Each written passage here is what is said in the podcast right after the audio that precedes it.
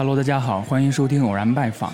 偶然拜访是偶然误差 FM 偶然开设的一个栏目，我会很偶然的去往一些实地拜访一些人和物，重提去线下的意义。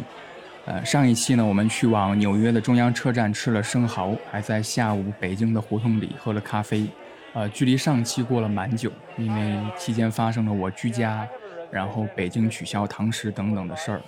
啊，今天是北京重新开放堂食的第三天，我也在前两天，呃，立刻重启了这个项目，很开心。你们刚才听到的声音呢，来自纽约，来自一家我真的很想去实地看一看的餐厅，叫做 Momofuku Noodle Bar 桃福面馆。这个餐厅呢，我同样在《纽约餐桌》这本书里边看到了，但这次看到不是那种发现一个新店的那种新鲜的惊喜，更多的是一种熟悉的感觉，因为我非常喜欢 Momofuku 的创始人张希浩 David Chang。如果大家看过一部网飞出品的纪录片，叫做《美食不美》（Ugly Delicious），或者翻译成为“不中看的美食”，肯定会对他的主讲人，或者说贯穿整个纪录片的一个主要叙述者印象很深刻。就是 David Chang，他是一个韩裔的美国人。张希浩呢，也属于半路出身的厨师了。他大学之前就没有学过厨师，然后毕业之后先去了华尔街工作，因为不喜欢那儿的工作，所以辞职去日本教英语。在日本教英语的时候，就爱上了拉面，然后返回纽约去了。纽约法式烹饪学校学习，后来又去了日本一家拉面店学拉面，之后又返回纽约做起了厨师。所以他是一个专业知识积累很深厚的人，他对不同菜系、不同饮食文化都有自己很深刻的认识。但纪录片当中给我的感觉是他具有很强烈的个人魅力，这种个人魅力是跟专业这个词是不太相关的。就比如说，在《美食不美》的第一集，第一集是讲披萨，他去往了很多世界范围内知名的披萨店。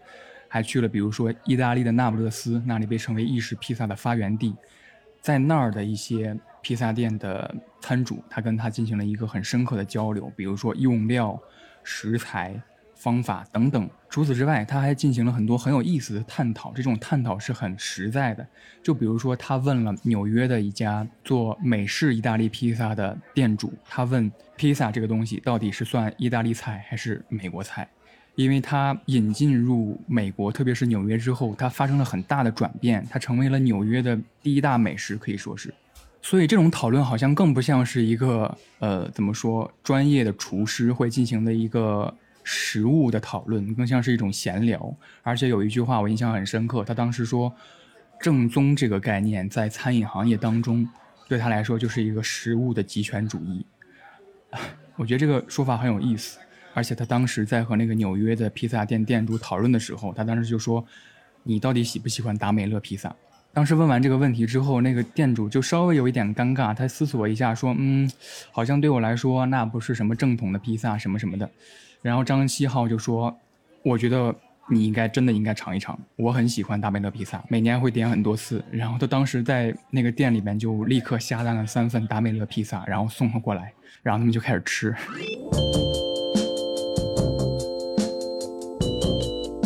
What about bad pizza? What about like Domino's pizza? It's good. It's pretty good right now. I, I, it wasn't. No? Not the one I had. Is it because though you know more about pizza now? No.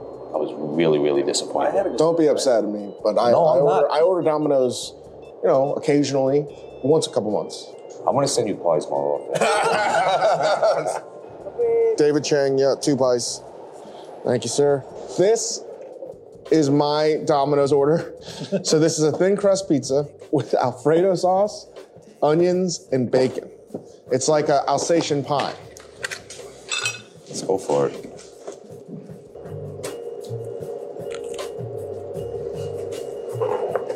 Come on, you don't like it. It's that bad for you. No, no, I like it. It's not pizza. Yeah. It's not pizza. What do you think? It's not pizza.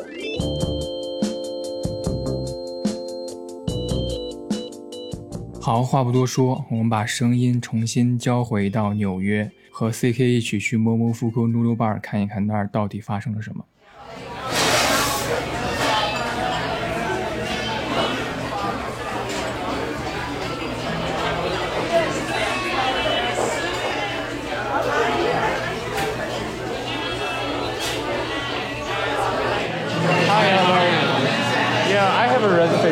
six uh, six forty-five. It's for one person. 要。 Just give us one second. We're just setting it up right now. If you just want to have a seat, it should just be one minute. OK sure。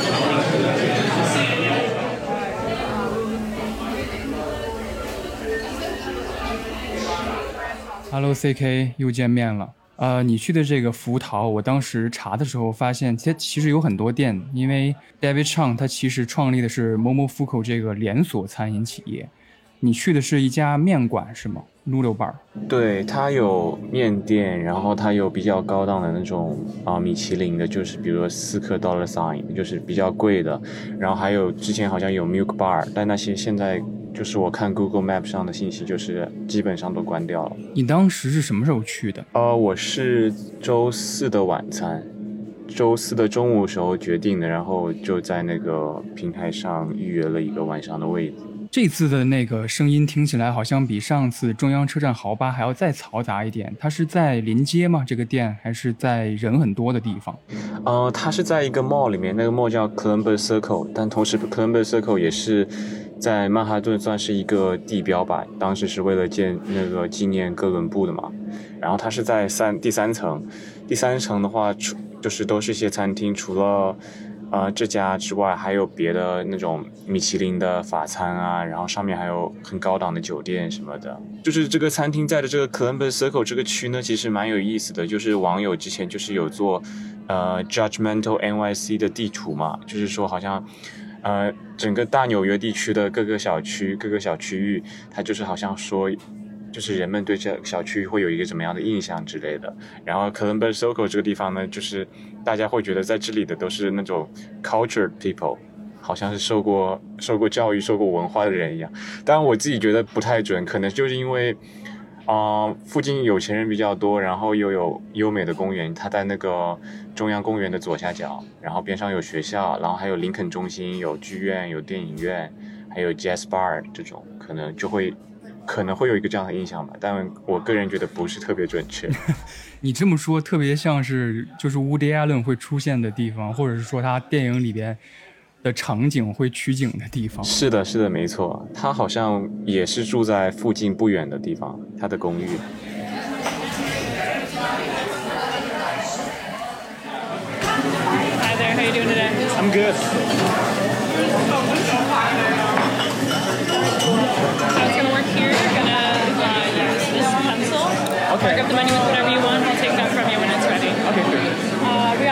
Specials today. We have a steamed mussel and a curry tomato sauce.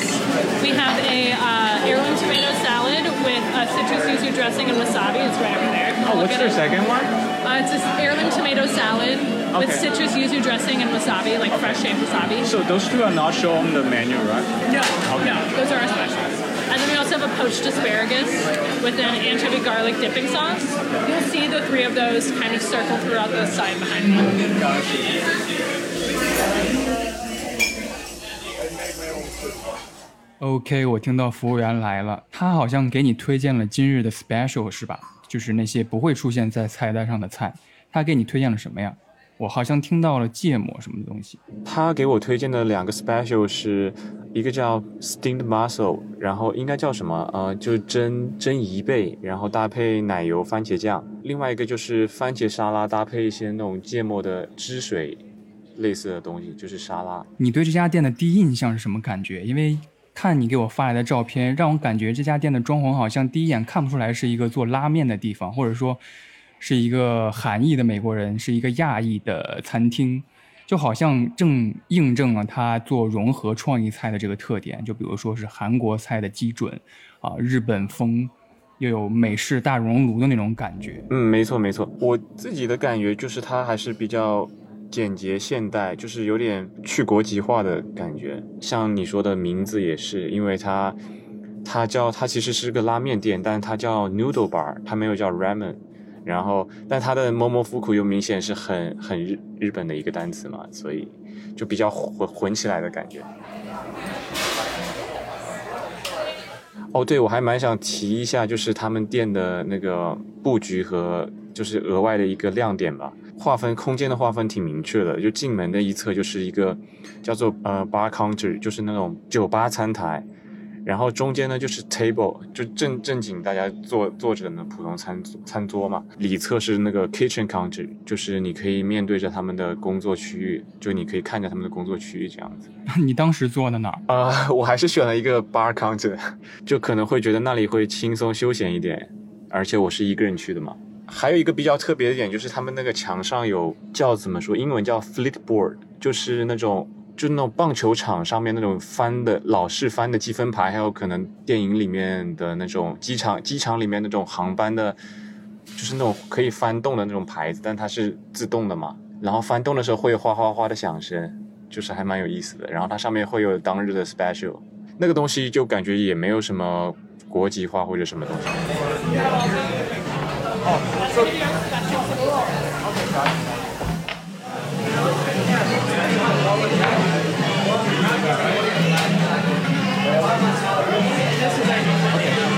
think I'm done. Ready? We're gonna do the pork belly buns and the chicken ramen. Yeah. Any allergies I should know about? Sorry? Any allergies? No. Perfect.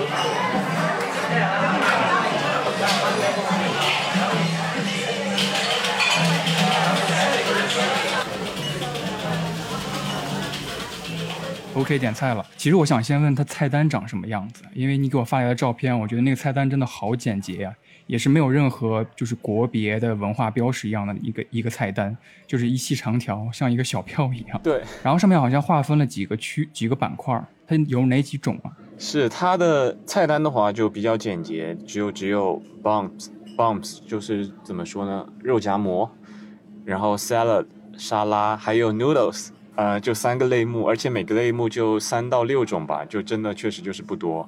因为我的话是第一次去嘛，所以我就点了呃招牌算是一个叫 pork belly bumps 猪五花肉夹馍，然后还有一个 garlic chicken ramen，点了这两个东西。天呐，肉夹馍真的是一个好好有文化标识的食物。的。猪五花就是怎么说，像是更像是韩国烤肉的会用到的食材。肉夹馍的话，也跟国内那种呃西西北的肉夹馍也不太一样，它就是那种泡发的馍，比较软软糯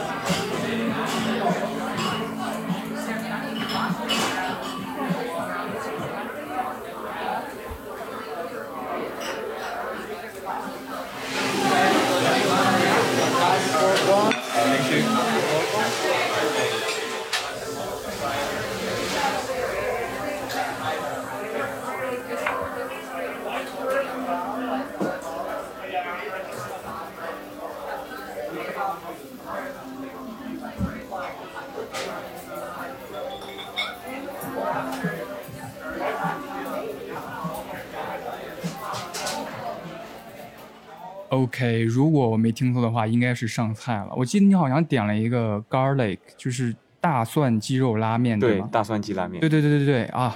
大蒜和鸡肉简直是我真的很喜欢的，我很兴奋的想要知道它尝起来怎么样。它的拉面其实还蛮不一样的，因为它的面感觉不是普通的拉面，是我自己吃起来的口感更像是荞麦面。就然后拉面的话，我个人觉得不是特别好吃，因为它看着很清淡，但其实还蛮咸的。很咸是吗？啊，这么说好像好像印证了我的一个看法，因为我印象当中它是一个亚洲菜，就是中餐还有韩餐、日料的一个捍卫者，特别是中餐，因为在纽约，在美国。大家对中餐其实有一点偏见和刻板印象的，就是在特别是纽约，很多美食评论家或者或者说食客都认为中餐会加很多味精，就是 MSG，所以他们对中餐的一个刻板印象就是 too much MSG，太多味精，然后他们觉得味精不健康。然后我对 David Chang 的一个印象就是他是中餐的坚实拥趸，并觉得 MSG 是来自大自然的，是一个很健康、很自然、很易得的一个调料。所以他他去各地做演讲，就是推广 MSG 是一个无害的调料。然后他会给那些反抗 MSG 在座的那些听众们，可以说是给他们发那个薯片。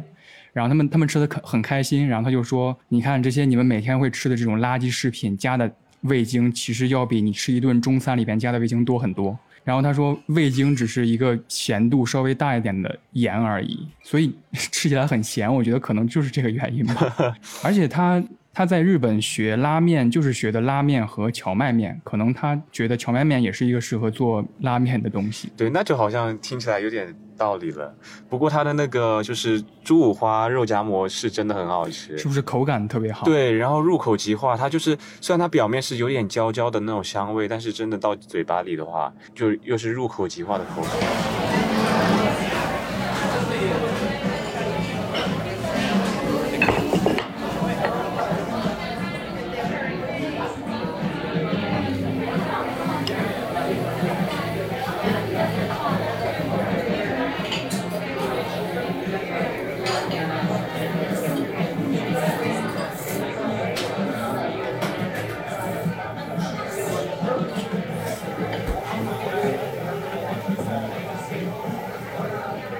哎，我应该听到的是你吃拉面的声音。其实我对一个声音还很感兴趣，就是我时不时能听到，应该是后厨传来的那种呃上菜然后很大声的吆喝的声音，还有一个水汽，就是呲一下子，好像在呃炙烤什么的东西。因为我在读《纽约餐桌》那本书的时候，他在描述后厨的时候，就说桃福的后厨是非常非常像战场的，非常非常紧张的，甚至有一些呃描写，就是说。如果你切断了你的手指，你旁边的厨师也会也会告诉你说切断手指了，那就把伤口洗一洗，然后找一个胶水粘上去继续干活。他所以他你在就餐的时候，是不是有有没有听到后厨其实是一个非常非常忙碌的状态？你这么说还真没错，而且那里就是烟雾缭绕，你懂吗？就好像是被什么，好像是有什么炸弹啊 被轰炸过一样的感觉。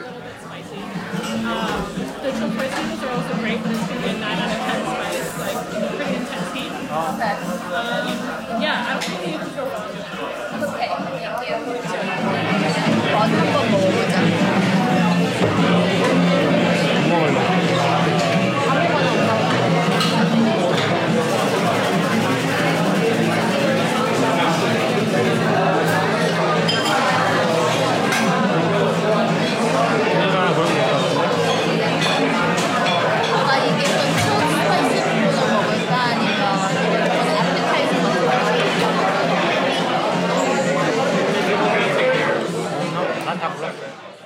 刚才我听到很有意思，就是我听到了韩语是吗？就是好像你旁边也开始新落座了韩国人是吗？然后有他点菜的声音，还有他们点完菜彼此交流的声音。所以那家店其实是不是也蛮红火的？就是因为 David Chang 其实也算一个大家比较熟知的一个名人，上过网飞的呃纪录片节目，而且我好像记得他还有自己的杂志，是吗？福桃的杂志，我大学时候还买过呢，我现在才回想起来，有段时间就是好像有点厨艺热情，但是那个好像后来停刊了，中国的，福桃，对，他后来停刊了，但是他的那个九分宝就是一个中文的公众号什么的都都还是在更新，就我有时候也会看一下。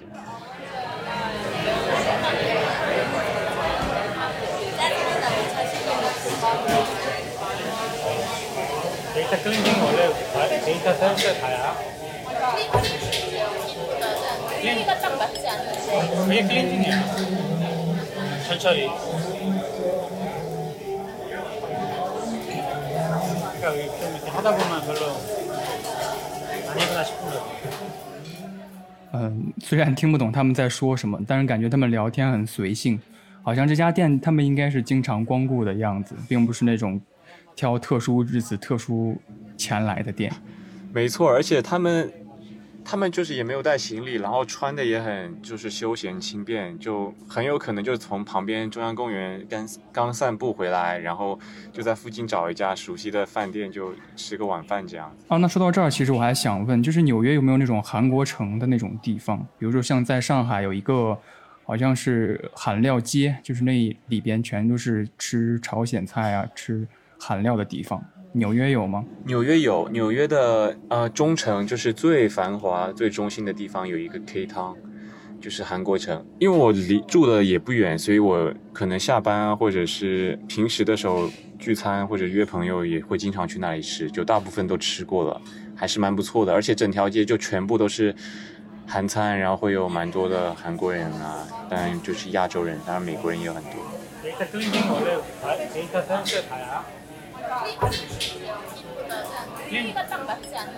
그게 클렌징이야. 철저히. 그러니까 이렇게 좀 이렇게 하다 보면 별로 안 예쁘다 싶은 거지.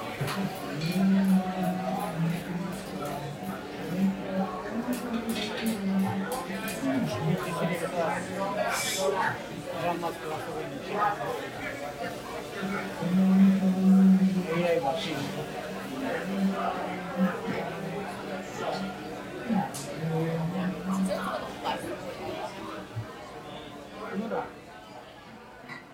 说到这儿，其实让我想起了 David Chang 在那个《Ugly Delicious》美食不美那个纪录片，有一篇章叫炒饭，它里边有几个很有意思的讨论段落，就是说中餐或者说韩餐日料在美国演变之后，它究竟是助长了一种美式中餐的刻板印象，就是维系这种刻板印象，还是说真的越来越变得更中式了？一些刻板印象，比如说啊，中餐就是宫爆鸡丁，什么左宗棠鸡，中餐的餐馆里一定会有这几道菜，然后这几道菜做法就是又酸又甜的某种肉。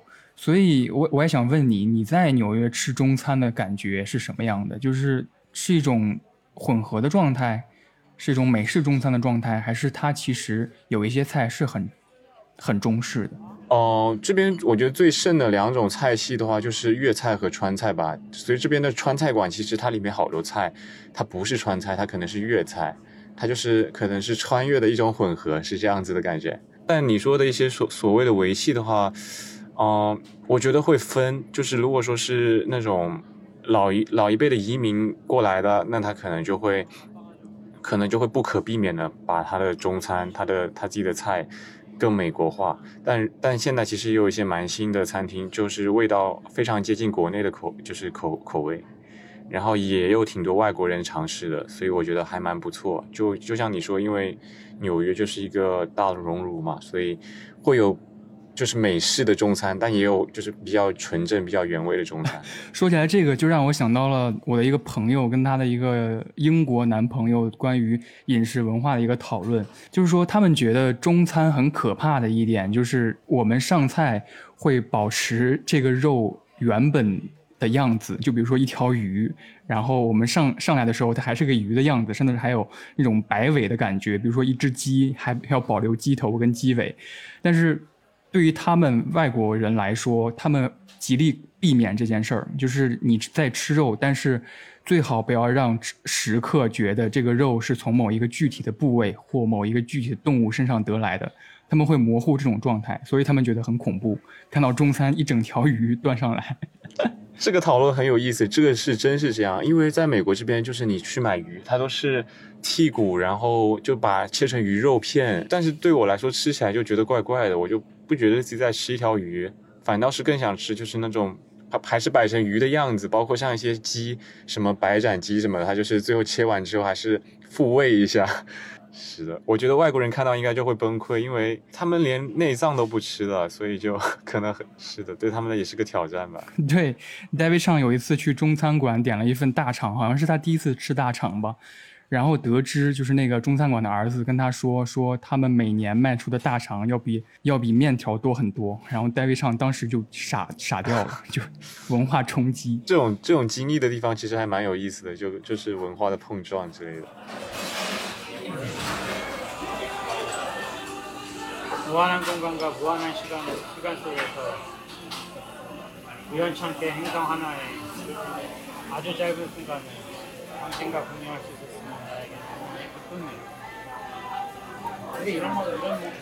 ok，CK。最后一个问题，你当时吃了呃肉夹馍跟拉面，一共吃了多少钱？你还会再去吗？呃，我印象中好像大概吃了三十块吧，就还可以。因为那家店就是不算特别平价的，会稍微偏贵一点，但是也不算特别贵。所以就是去吃的话，我觉得还是可以接受的。而且它的菜单，据说因为它菜单的。就是类目特别少嘛，然后它有很多的 special，然后好像就是说菜单也会换的很勤，所以就是可能之后哪天在附近了，然后可能想随意的找一家餐厅吃，那我可能就会找这家曾经去过的比较稍微熟悉一点的餐厅，再去试一下新的菜啊、新的面之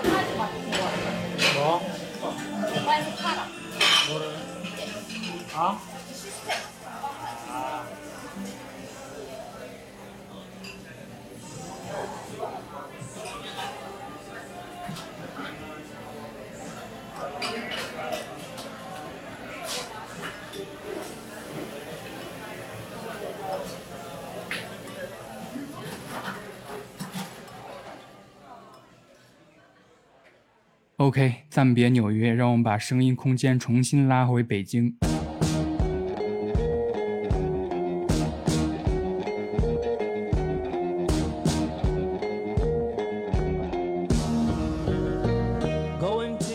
同样的，这次北京的偶然拜访呢，呃，我还和作为生活方式编辑的东阳老师一同前往。啊、这次拜访了一家我非常喜欢的北京的融合菜菜馆，叫做日上三竿。我们还和他的创始人范老板长谈了，呃两三个小时啊、我们在他的一个新店，这个新店开在了北京朝阳区的一个小区内，所以你接下来听到的声音是我在他店周围录的，啊、是北京下午六点多啊、一处小区内的声音。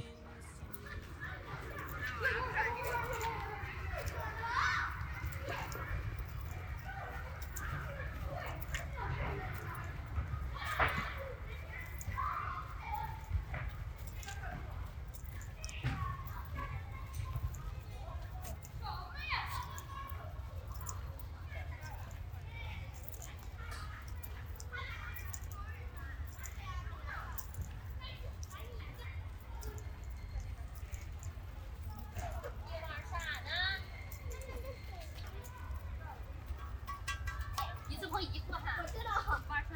我玩你了，他是在挑衅你。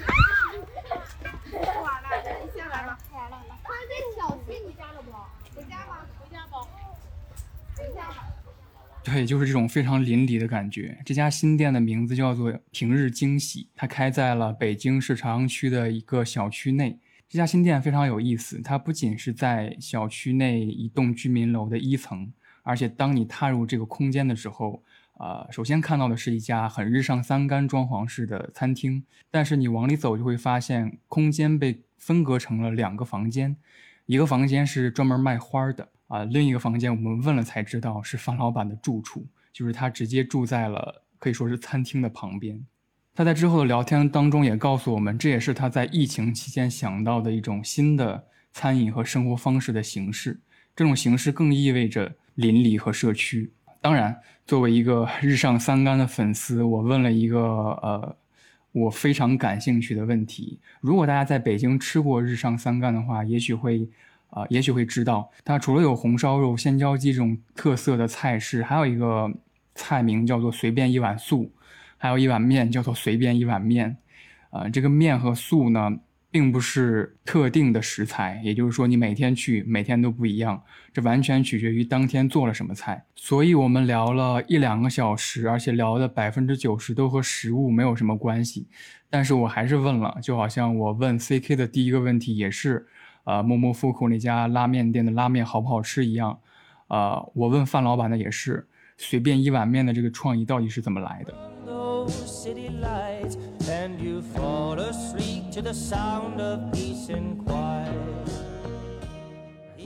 对，其实随便一碗面就是它是怎么来的呢？就是因为我们刚开始的面都是单一的，就是豆角丝啊、土豆丝。但你知道那个菜不能就是一炒一小份嘛，它肯定 就是你要炒多一点。嗯那炒多一点，你就面临一个状况，就是你就是嗯，会存货。你就是每天员工都在吃，就是我们甘肃阿姨每天都在吃员工餐，就是那剩的菜。我说我说那那不行，我说就你就弄一个随便一碗面，把这个东西有什么放什么炒。嗯不是混在一起炒，这就是单独，但是可以混在一个面上面做三种料，等于盖饭上面盖三种菜和一种啊，菜菜码不同，对菜码综合的。就综合的。那这样的话，就是我们不但卖的比那个单一的还贵，然后呢又解决了我们这个整个的这个问题。啊啊啊！随便一盘素呢，是因为我去那个苏饭吃那个菜，就是各种各样的东西炒在一起嘛。是嗯呃，就是他们家那个菜，就是我觉得挺好吃的。后来我就在想说，那素菜其实，因为我们家那什么茭白盖三乱七八糟的，就有时候你这个卖多，那个卖少，就是啊你混在一起炒，就是就类似这种炒随便反而随 便这种想法，然后就有了这些随便的，然后其实随便其实也就是一个固定搭配的一个一个产品啊。对我我我，你看，比如说这个事情，就平日惊喜这个花店这边，其实我觉得我有一个特别好的想法，甚至有点我觉得就是太那个了，就是我希望这中间其实是有一块儿呃橙色的亚克力的，但是一直没按，这边有门，我希望外边的灯是一直亮着的。然后呢，每就比如说我们头一天预定的花，然后可能挂一个标签，然后大家就可以直接取走，然后直接你扫码就可以取走预定的，然后单支的也可以拿走，然后二十四小时都留着。因为有些人，比如说他今天就约了个朋友，但他没有钱出去喝酒或什么，但有一个座位，他可以坐在这儿，是不是可以聊聊天？对，对对然后对用一下对对用一下，然后就是这种，我就喜我就一直对这种。生活还是有极度的，当然我相信，就你生活的这些人根本没有这么所谓的这种质量和这种需求，嗯但是我还是希望有这么一种呃状态，嗯嗯嗯，就比如说有时候我就比如说那个门，我一直没所谓敢在那儿住的原因是，我觉得我自己没有把人想的那么复杂，复杂和坏，我说就就至于吗？就也不至于，对吧？就你也没有那么多人想害你。然后你说这个事情，就是你放着花，就大家就会拿走、搬走，不买单，是一定会有的。但又能怎么样呢？就是它也不会，它不会让你死，但是你会变成特别重大的损失。但你满足了自己内心非常强烈的对这种呃，就你嗯你幻想、梦幻的梦幻浪漫浪漫浪漫浪漫生活浪漫的准确一点哈，浪漫的这种生活的这种需求。就疫情期间，我第一次隔离，隔离了差不多十二天。你为什么呀？出差啊？不是，就是那个在宣特区嘛，啊宣特区整就出了点事儿是吗？整个那个小区就都隔离嘛，就是因为有一、哦有一个楼有一个确诊的。啊，那对你是可以下楼的，但是我是可以，不我能出社不是不是，我是我是只有只有做核酸的时候可以下楼，外卖是送到单元门门口下来拿下来拿，嗯对。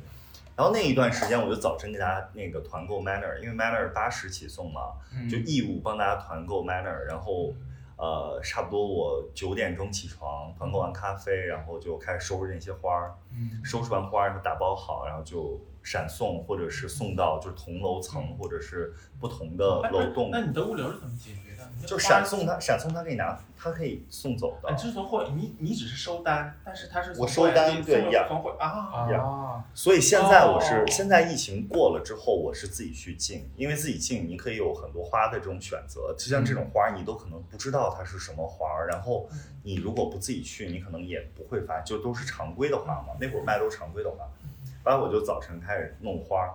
然后原来大家都说弄花特费事儿，然后我确实也觉得挺费事儿，但是我觉得它很简单，就它绝对是一个阿姨一个什么，就传统的那些花店老板都会把这件事情说特别玄乎，包括很多餐厅老板会说，嗯开餐厅怎么怎么样。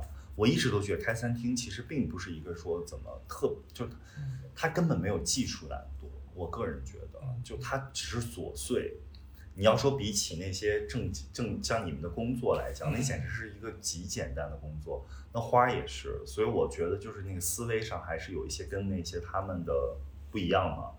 然后卖完花之后，我就卖那个店里的什么猪脚啊、酸汤鱼啊，那会儿也不要面子，就无所谓了，反正就是发朋友圈也无所谓，就是。所以我觉得其实其实疫情，说实话，给了你很多就是那种视，就是想法上的视角一些视角的改变和开拓。哎，hello，我正在，哎呦，就就是跟你跟两个和你一样有文化的人在聊天。这是这是一个我们我特别好的邻居，你好，化学老师。对这个我是不是见过？啊，没有啊没有没有，您不是教过他就行。哎，他哎他自己做的，他自己做的砍胶，前天刚买布，今天已经缝好了，纯手工好厉缝的。害啊！买的哪儿的布啊？真的？对自己缝的。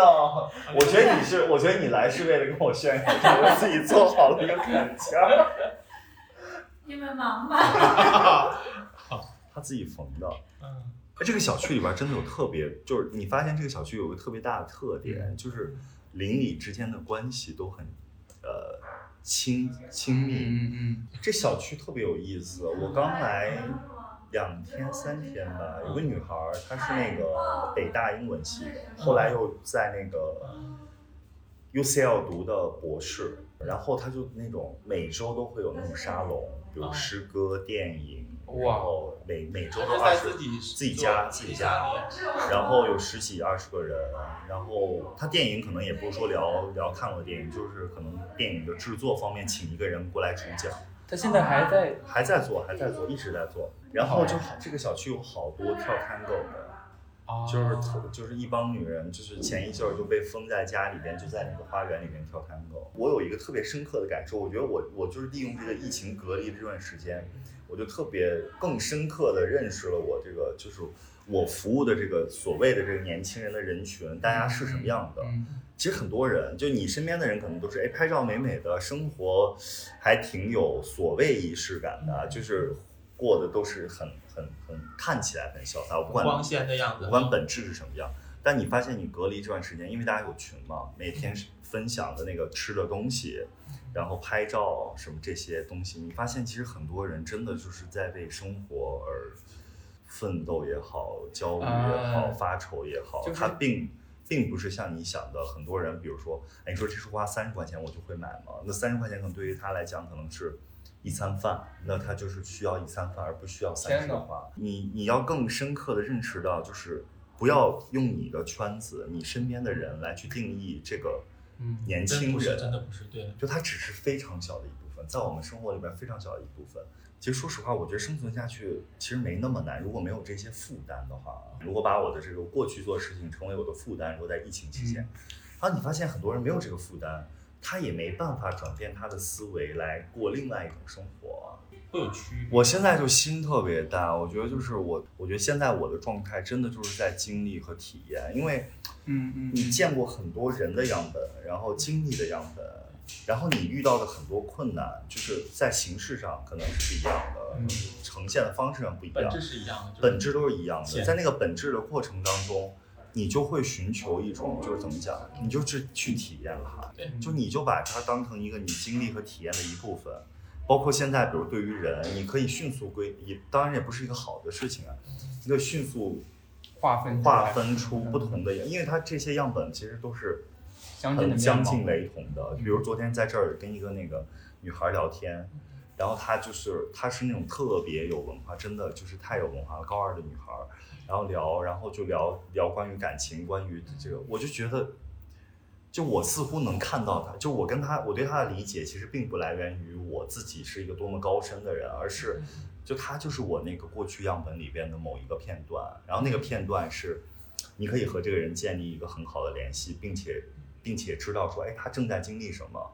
就我觉得这个事情对我来讲都非常有趣，嗯就经历和体验这两件事情，我觉得就是非常的。就有一本书叫《有与神对话》，对吧？嗯，就它里边主要讲的就是人的存在意义和价值，其实就是经历和体验，证明真理的存在。因为你就是站在真理的一面，或者是真理的另外一面，去不断的去去证实它。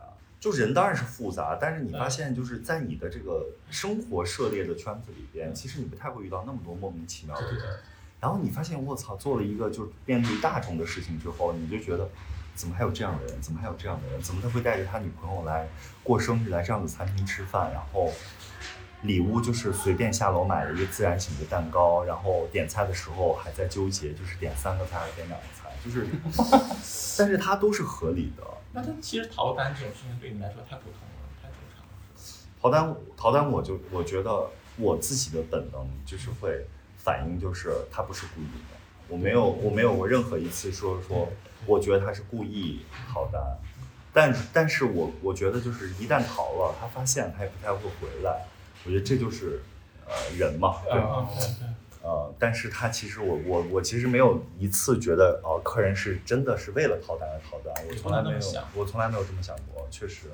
这也是我刚才想的，就是 刚才谈到那个体验那回事儿，就我觉得从业者跟群体还是有很大很大的区别，就是经验这回事儿。比如说群体，它其实是一个二手经验的人群，嗯，比如说是一个现行的方法，这家店很好吃，嗯，他们说很好吃，那我也去吃这家店。嗯但是从业者就是说我为什么我怎么创造出一个一手的经验和观念告诉你，嗯我们怎么样？对，所以我觉得，包括我和很多同龄人都困在这个二手的经验里边。嗯，就说去看谁说好吃，那我去吃，或者是谁说好数人也是玩，这样看评分吃餐厅嘛。对，所以我们的经验或者体验，绝大部分你都体验过。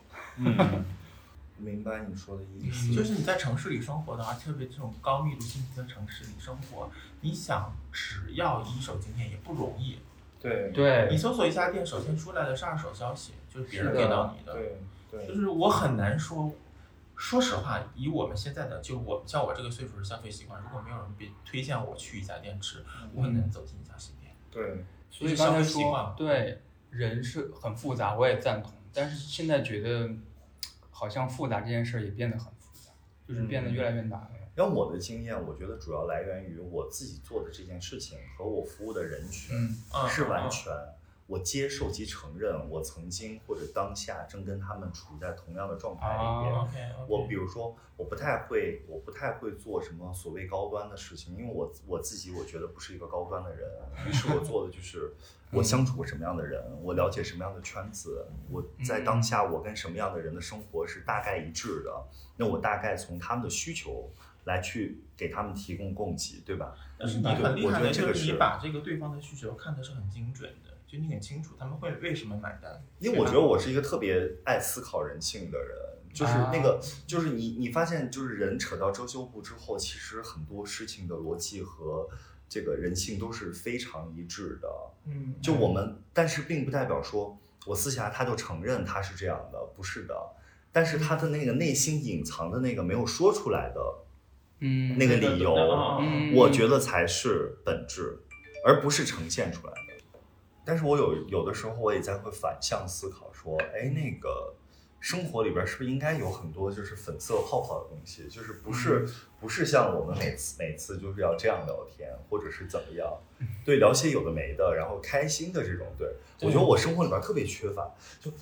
就我跟别人的这种相处当中，我觉得我特别缺乏这种粉色泡泡。我觉得我的粉色泡泡都可能在我的这个叫什么，我的生活里。嗯你发现就是，当然就是有有身边有些这样的人，然后有些那样的人，但是我觉得很大一部分人，他们没有勇气，也没有某种动力去支持他完成他自己心里边的那个所谓的梦想也好，所谓的这个东西也好。然后你发现你就变成了一个演员，然后那些人都是看这场戏的人，就是他他就是在看戏，但他这个戏一定是他没有勇气和没有动力去实现和演的。所以我一直以这样的，就是我觉得我一直以这样的东西来，就让我自己生活里边是是有所谓的这种戏剧感和、嗯和观赏性的，那是一定是我那群，就是我受众的那群人嘛。然后你发现这个事情其实变得也挺有意义的，对，特别有意义。然后他们就是他们会对你也会通过他们得到一些嗯被肯定，嗯然后被认同，被我觉得也蛮好的。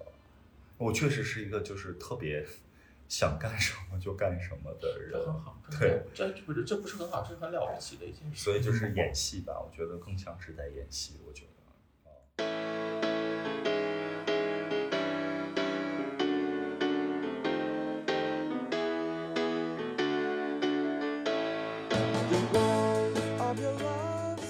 以上呢就是我们当天聊天的部分音频。接下来你将会听到我在第二天又去了这家店吃饭的时候的声音。啊，我点了随便一碗素，啊，一份炒饭，还有一份当日惊喜，就是当天的 special，是一个鲜椒炒牛肉。方老板非常热情，还送了我一碗油焖鸡，告诉我一定要尝一尝。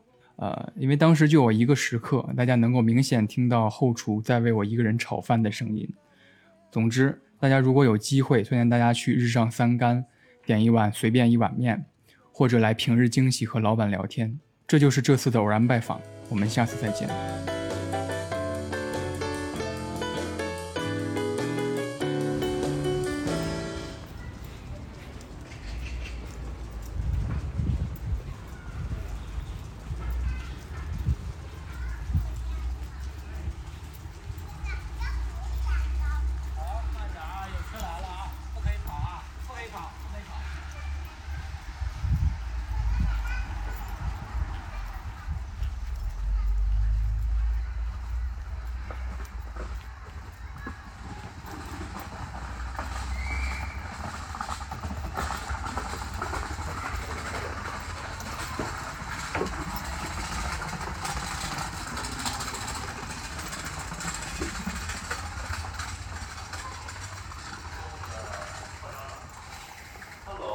Hello，来了，没有什么，好像还没什么人呢，怎么办？有吃的吗？有啊，行啊，我吃。你吃啥？有啥呀？都有，我待会儿把菜单发给你。行啊。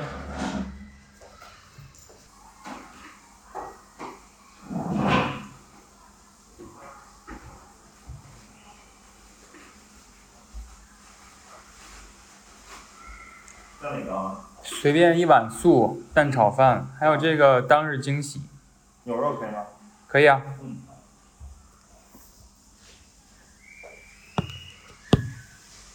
你稍微等两分钟啊。好。给你上一个我们最近每次上菜单的菜。special。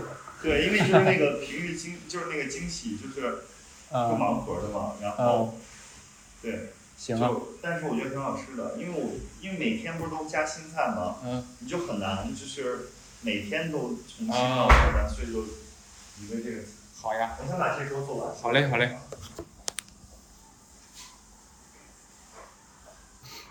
你把这收了，我做饭去。行啊。